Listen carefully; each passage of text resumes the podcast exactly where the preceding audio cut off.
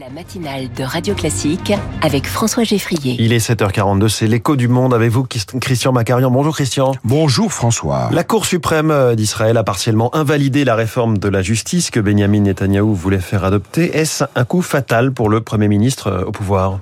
Il y a deux jours, le 1er janvier, la Cour suprême israélienne a en effet invalidé une disposition clé de la réforme judiciaire très controversée entreprise par le gouvernement Netanyahou. Cette disposition prévoyait de retirer au pouvoir judiciaire le droit de se prononcer sur, ouvrez les guillemets, le caractère raisonnable, fermez les guillemets, hmm. des décisions de l'exécutif ou du Parlement israélien. Certes, ce terme de caractère raisonnable est juridiquement assez flou, mais il permet une interprétation assez large qui a été précisément accordée à la Cour suprême par les institutions israéliennes afin d'instaurer un équilibre des pouvoirs salutaire. Il faut rappeler que le Parlement israélien, la Knesset, n'est pas bicaméral. Il ne comporte qu'une seule chambre. Le rôle de la Cour suprême est d'autant plus essentiel pour envisager un recours. Hmm. En réaffirmant ses prérogatives, la Cour suprême vient de rouvrir un débat qui était venu déchirer en profondeur l'opinion publique comme jamais depuis la création de l'État d'Israël en 1948. Débat qui avait été subitement interrompu par le massacre perpétré par le Hamas le 7 octobre 2023. Comment euh, a réagi Benjamin Netanyahou? Il a laissé parler son ministre de la Justice, principal artisan du projet de loi, lequel a immédiatement dénoncé, évidemment, une décision de justice qui porte atteinte, selon lui, à l'unité nationale en pleine période de guerre.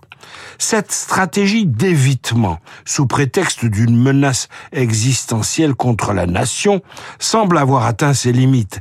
Netanyahou est désormais sous le feu des critiques extrêmement vives de l'intelligentsia et des médias.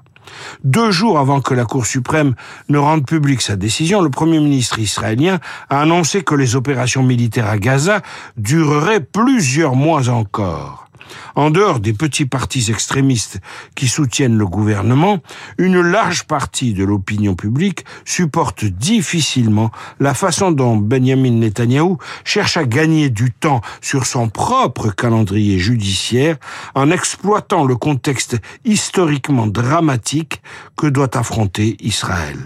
Est-ce que l'opinion publique euh, risque encore de se diviser alors que la, la guerre requiert a priori l'union nationale? Le Likoud, le parti de Benjamin Netanyahou, n'a aucun intérêt à apparaître comme une faction qui cherche à diviser l'opinion. Il doit au contraire veiller à l'unité.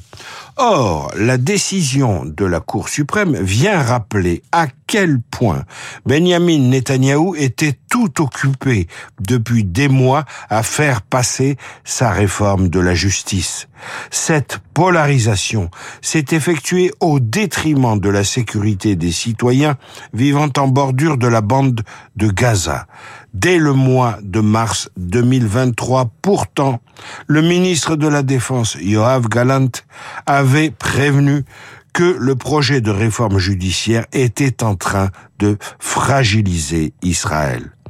Trois mois après le 7 octobre, la Cour suprême d'Israël vient de démontrer que le sursaut d'Israël ne peut pas être uniquement militaire. Il comporte aussi un volet éthique fondamental. L'écho du monde par Christian Macarian ce matin en Israël avec euh, Benjamin Netanyahu et la justice de son pays, euh, le jeu du chat et de la souris. Christian, on vous retrouve demain, il est 7h46.